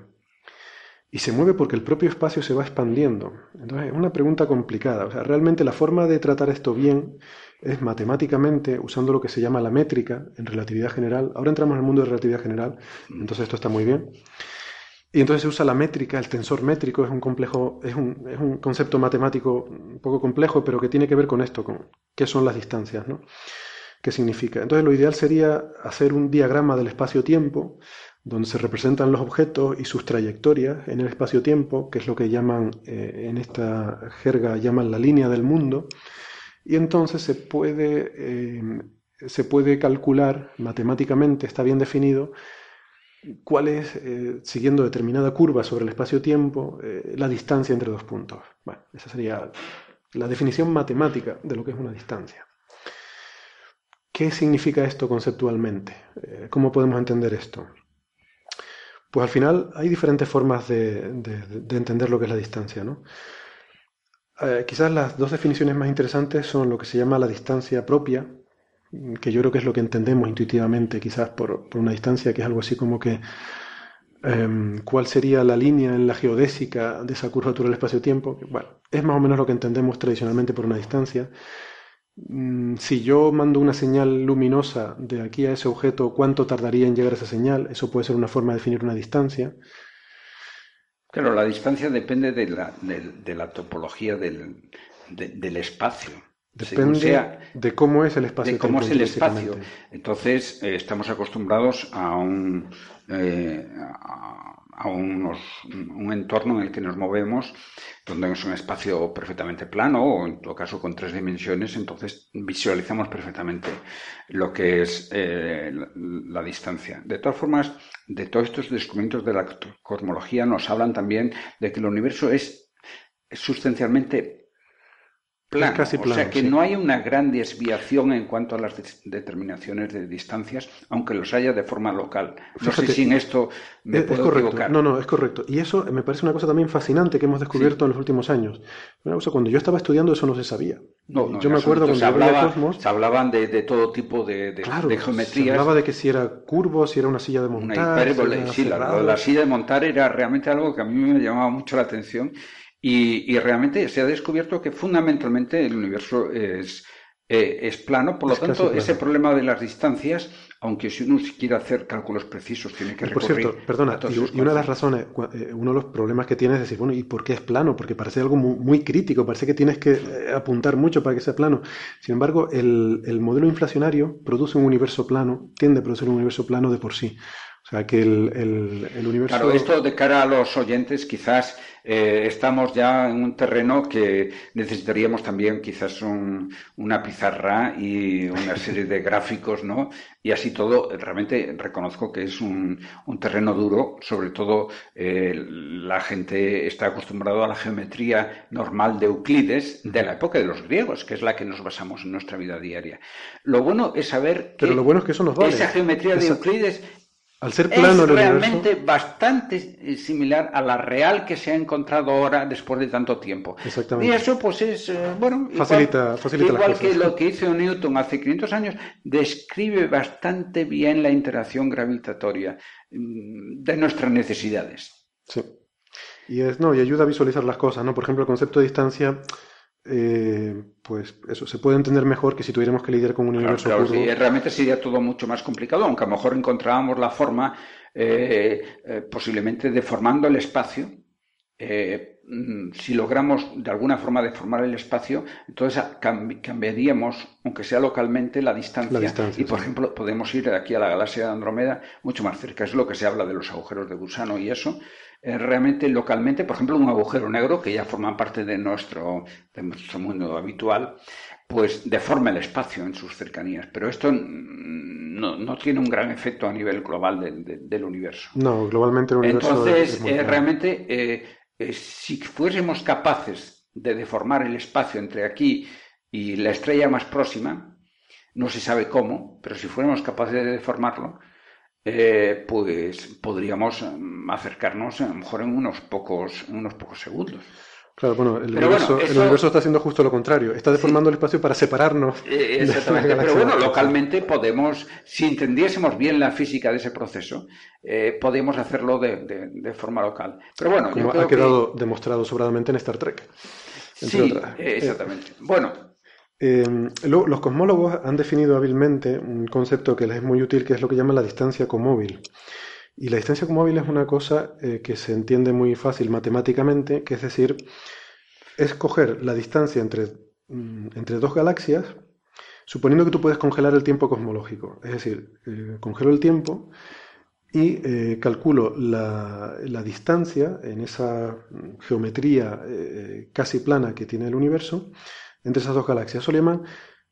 Em, bueno, eso, eso es la distancia propia y luego además dan otra vuelta de tuerca, que es decir, como el universo se está expandiendo, esa distancia va a ir aumentando, ¿vale? Pues yo digo, no, voy a meter en mi medida de distancia la misma, eh, el mismo factor de expansión del universo, de forma que esa distancia se mantiene siempre constante, aunque el universo se expanda. Entonces, bueno, la distancia real evidentemente va a ir aumentando, pero esa distancia comóvil que ellos definen se mantiene siempre la misma. Entonces, si hoy en día hay mil millones de años luz a tal galaxia, en el futuro esa galaxia se va a ir alejando, a lo mejor va a llegar a 2000, pero la distancia comóvil va a seguir siendo mil millones, porque la separación ha sido debida únicamente a la expansión del universo. Entonces, ellos lo definen así, es simplemente una definición matemática, ¿vale?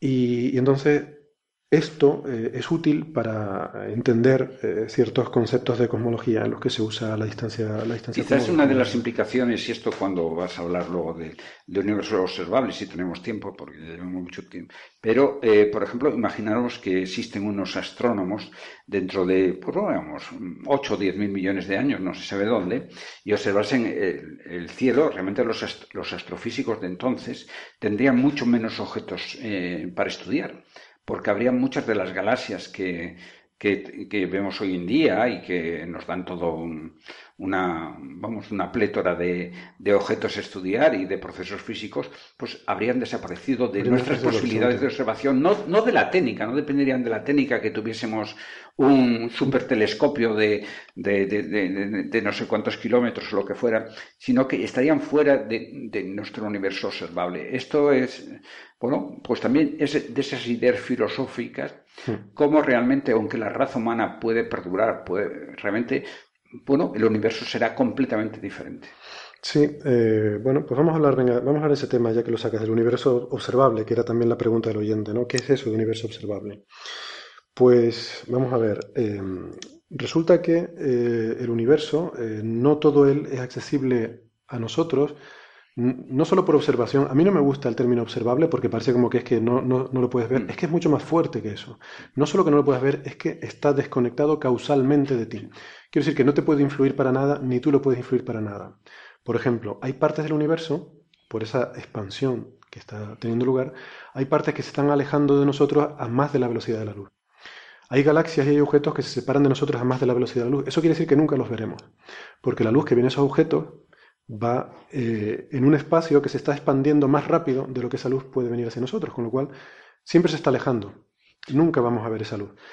Además, no nos puede interactuar ni gravitatoriamente ni de ninguna otra forma porque ninguna señal se puede propagar más rápido que la luz.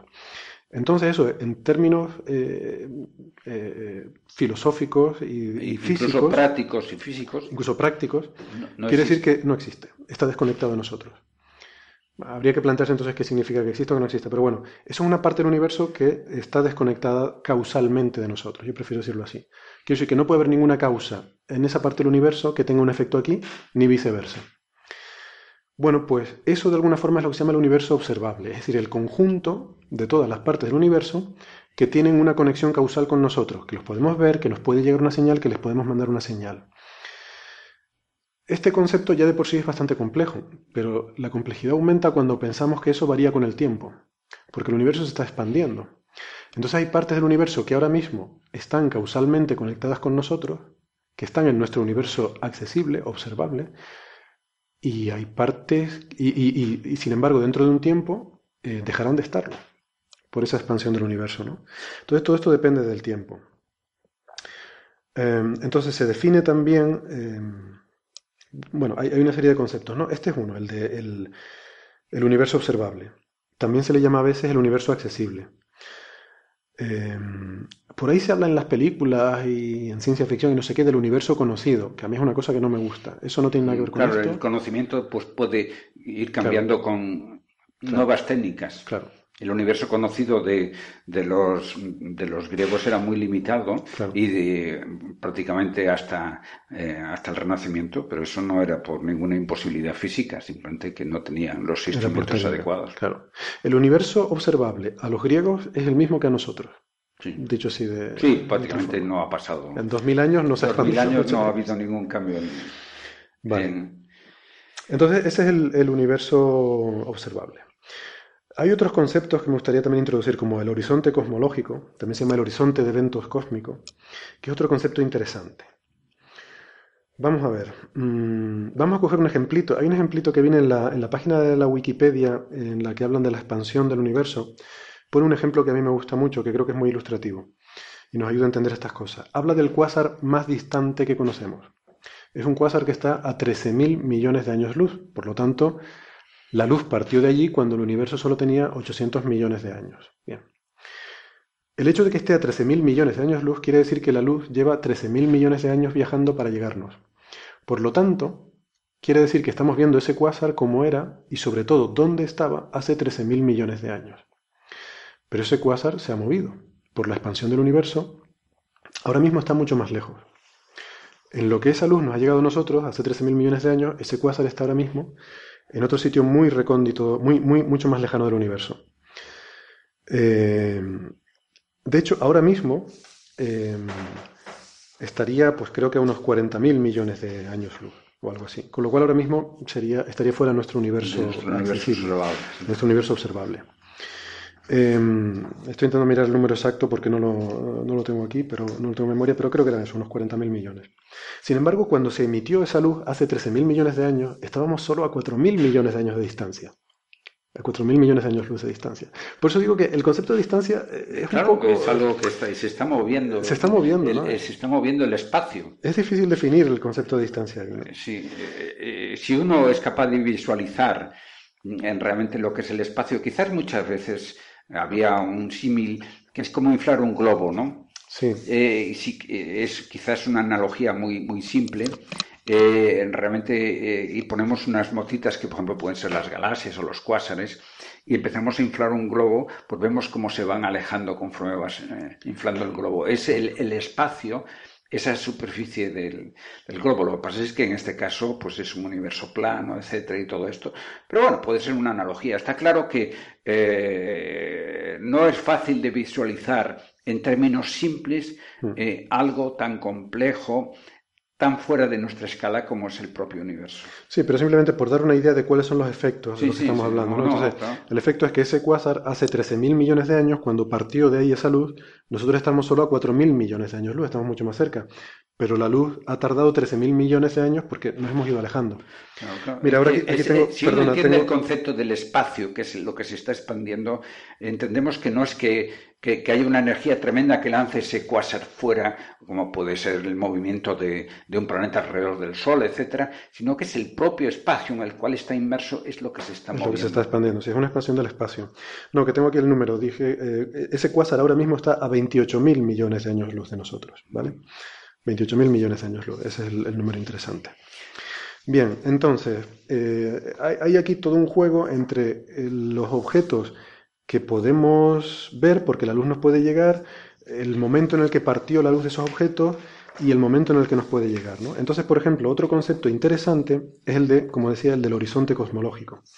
El horizonte cosmológico está hecho por todos aquellos objetos mm, en los cuales si emiten ahora un fotón, ese fotón nos va a llegar en algún momento del futuro.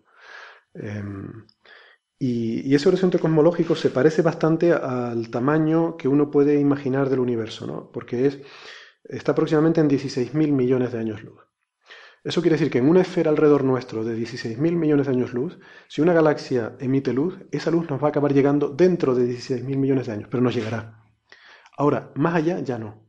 Si una galaxia está a 17.000 millones de años luz, nunca jamás la veremos, eh, jamás en, en la vida del universo, porque esa galaxia se está alejando más rápido que la luz. ¿vale? Ese es el concepto de horizonte cosmológico. Por cierto, estoy hablando aquí de galaxias que se alejan más rápido que la luz y me quedo tan ancho. Eso a mucha Sí. gente le puede chocar. Claro, Eh, exactamente. eso es muy chocante. Siempre eh, lo demostró Einstein de que ninguna partícula material puede, eh, o sea, ninguna, eh, incluso los fotones, etcétera, pueden moverse más rápido que la velocidad de la luz. Y parece chocar. Lo que pasa es que en este caso estamos hablando del espacio. El espacio. Que no tiene esta limitación. Sí, porque además la relatividad mm, impone esa limitación, pero solamente entre eventos causalmente conectados. Eh, entonces, en el caso, en relatividad general, eh, en estos casos, estando en regiones diferentes del universo, no estaría prohibido porque no puede existir nunca una conexión entre esa galaxia y nosotros, ¿no? Y es una expansión del, del universo, como dices tú, no es... de todas formas, es el problema de visualizar, incluso a la gente, si vas incluso a un congreso de físicos y le pregunta, "Visu- visualíceme usted lo que es el espacio.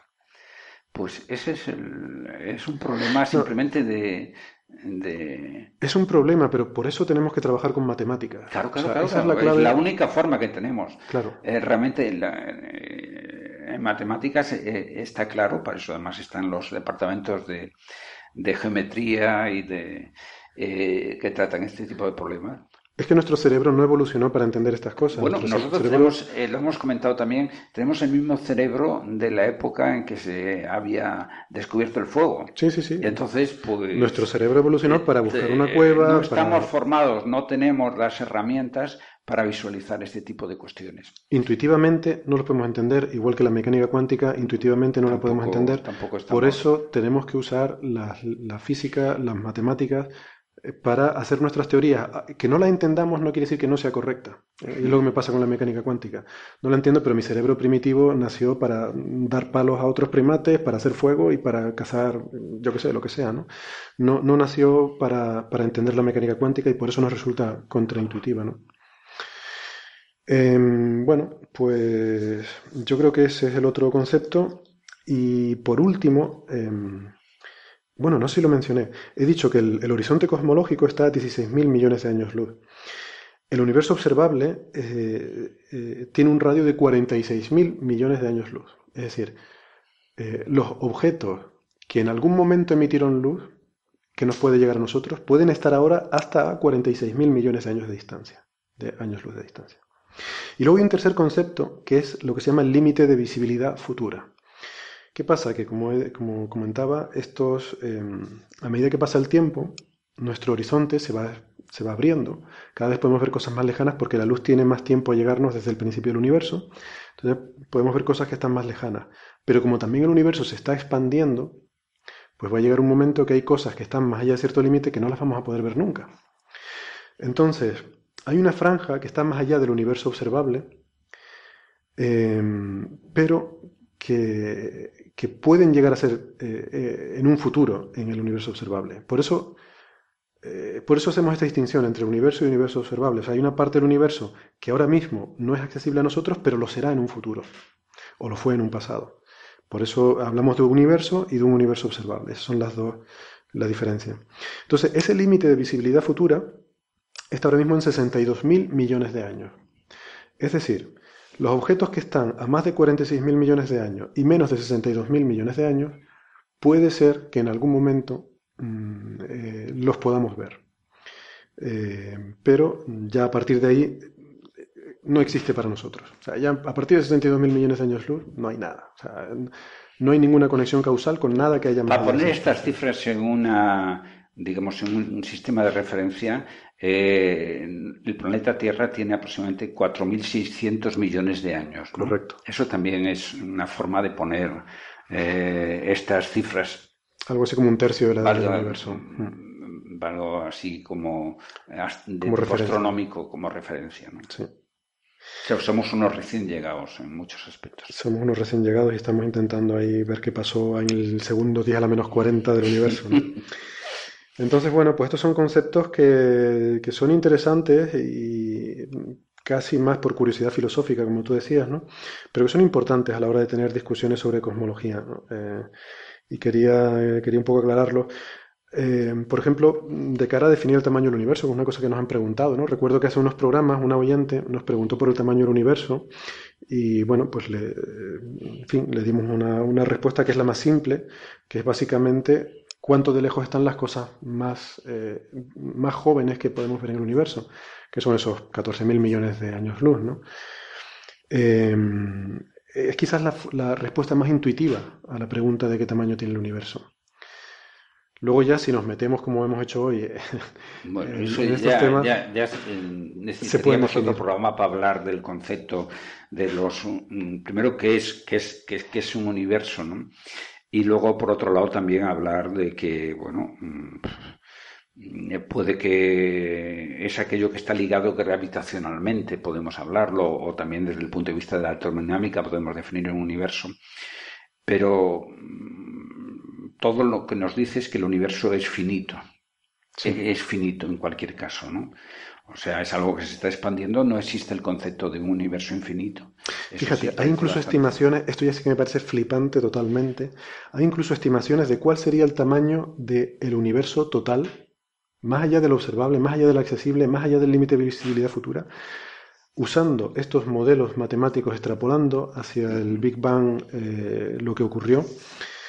Em, y, o sea, hay, hay, estimaciones de cuánto sería ese ese, el tamaño del universo total, que dan al menos 200 veces el tamaño del universo observable. Pues eh, me parece alucinante que digamos, bueno, no sabemos, no lo podemos ver, no lo podemos observar, ni podremos nunca jamás, pero sabemos que hay por lo menos 200 veces más del tamaño que... Y bueno, hay estimaciones que dicen si nos imaginábamos, quizás eso le puede interesar, eh, y ya simplemente comentarlo, la idea de que mm, de los multiversos, ¿no? De que puede que haya, eh, igual que este universo surgió de una fluctuación cuántica en esa espuma cuántica de, del principio, pues pueden haber surgido dentro de esa espuma cuántica otros universos y entonces, bueno, pues puede tener sentido decir si vivimos en un universo grande, un universo pequeño, habrá un, miniversos o algo así.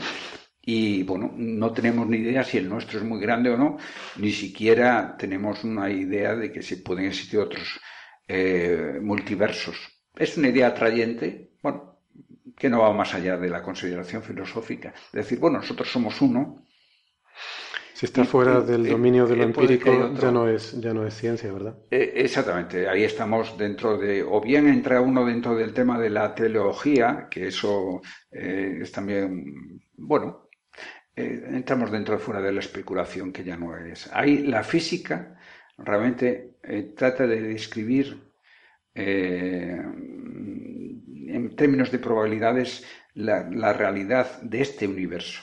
Por lo tanto, otro universo puede tener una física completamente diferente. Por lo tanto, no tenemos las herramientas para describir otro universo del cual, por supuesto, no, no hemos observado absolutamente nada. Sí, por definición, si fuera observable, quizás, quizás en, un, en un futuro, yo no niego que se pueda detectar de alguna forma la existencia de otro universo, pero bueno. Y ya para terminar, eh, hablamos un poco de la espuma cuántica, definimos lo que es. Eh, Uy, eso es un, terreno realmente... Y teorías de, gravedad arcoíris y tal. Bueno, muy rápidamente, porque hay dos noticias, eh, tiene que ver con lo que tú has dicho, ¿no? que en las escalas de Planck, estas escalas de mm, mil millonésimas partes del tamaño del protón, el espacio y el tiempo se, se mezclan, se confunden y se producen estas inestabilidades cuánticas en las cuales se puede crear materia, energía, partículas, se pueden crear incluso agujeros negros, micro, micro agujeros negros, entiéndase. Y esto es lo que se llama la espuma cuántica. Se supone que es algo que existe en el vacío y, que es algo que nos da la, mecánica cuántica, ¿no?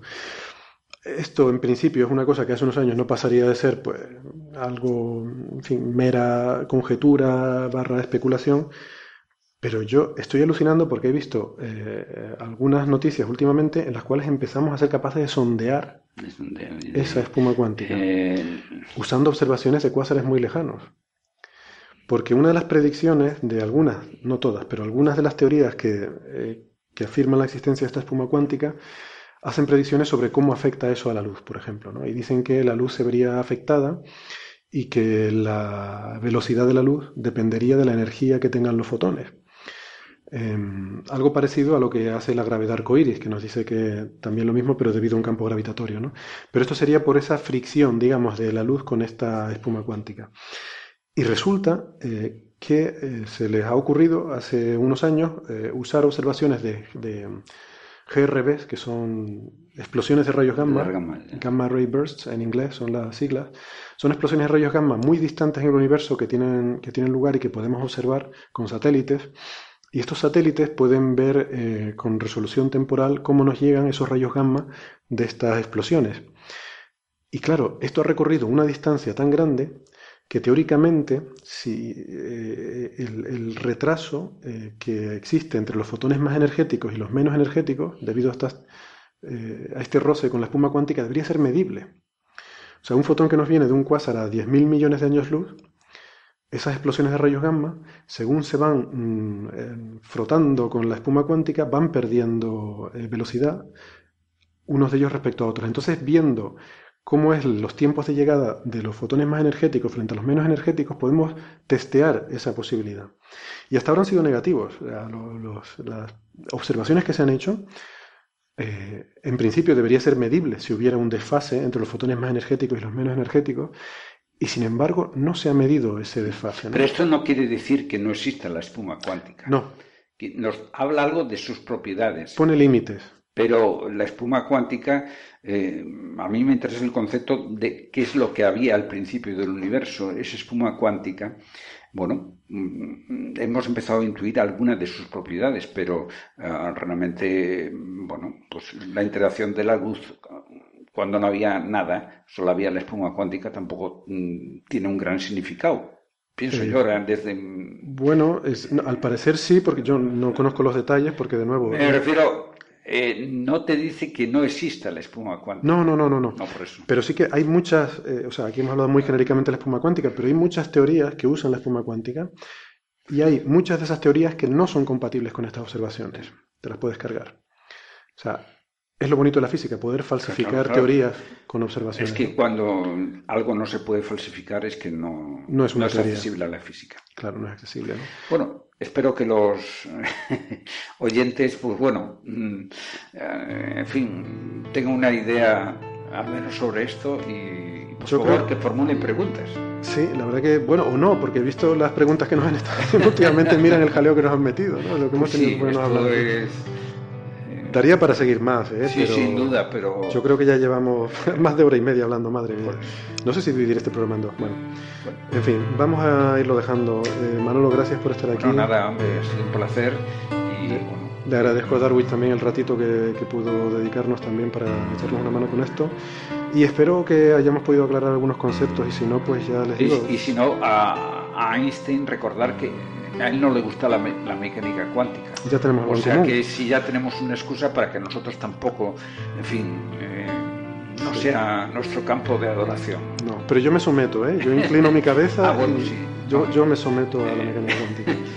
Nada, que recordarles que, en fin, eh, si tienen preguntas, comentarios, críticas, háganoslas llegar por redes sociales. Muchas gracias por estar ahí. Gracias, adiós.